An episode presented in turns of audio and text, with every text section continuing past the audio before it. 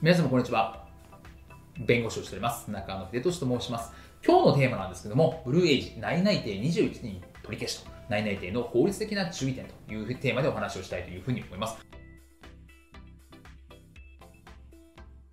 これ結構ツイッターとか SNS とか、まあ、報道でもされたんですけれども、まあ、ブルーエイジというですね、えー、会社さん、アプリの運営会社さんなんですけど、これがですね、内々定の47人のうち21人取り消ししました。っていうところで、まあ、実際に取り消された人がツイッターの中で書き込みをして、わーって拡散されているっていうところで、で、その会社側もですね、まあ、最終の選考、採用選考プロセスでの評価で、内々定を取り消すって可能性があったんですと、みたいな話で、まあ、それを説明した説明してないみたいなところで、わーっとこう拡散して炎上したみたいな話なんですね。で、この内々定ってそもそも何なんだろうみたいな話ですね。どういう位置づけなんだろうみたいな話になってくるわけですというところですね。で、まず、ま、内内定の一歩進んだ内定という状態ですね。内定。これって何なんでしたっけって話なんですよ。で、これはですね、まあ、法律用語で言うと、式付き解約権留保付き雇用契約って漢字が多いですね。なんですけども、これ何かっていうと、まあ、簡単に言うとですね、まあ、雇用契約です、まず。ね、この段階、内定という段階で雇用契約が締結されているということを押さえてください。っていう話なんですね。で、まあ、式付き解約留保険付きって話なんですけど、まあ、これ解約することもできますよって留保が付けられているという雇用契約なんですね。で、まあ、内定段階でも雇用契約が締結されているなので、内定の取り消しっていうのは、解雇と、まあ、ニアリーイコールですと。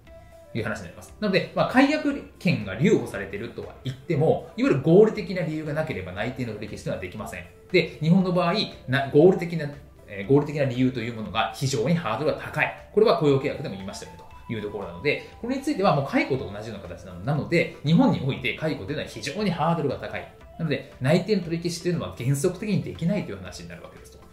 これは内定ですと。で、内内定って何かっていうと、まあ、これはあの法律的ななかなかこう区分というのはなかなかないんですけれども、まあ、内定の決定前の段階ですよね。なので、正式な内定を追って通知するという段階なので、これは雇用契約が締結されていませんと。内内定の場合は。っていう話なんですね。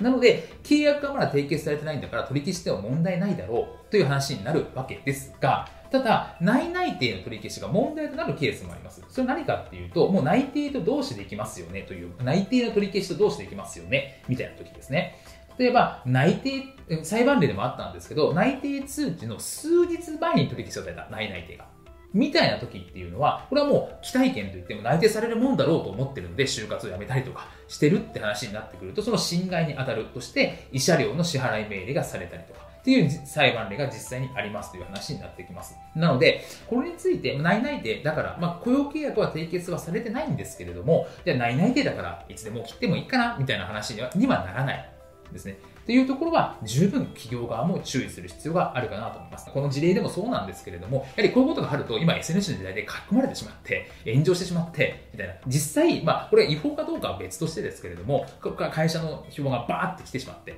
ですね。で、これ今人取れないっていう時代にこういう悪評みたいなのが出てしまうと、なかなか今後ですね、人が取れないみたいな話になっちゃうかもしれませんというところなので、まあ、こういう内々定を出すにしても慎重にやっぱりする必要があるのかなというふうに思います。本日も動画をご覧いただきましてありがとうございました。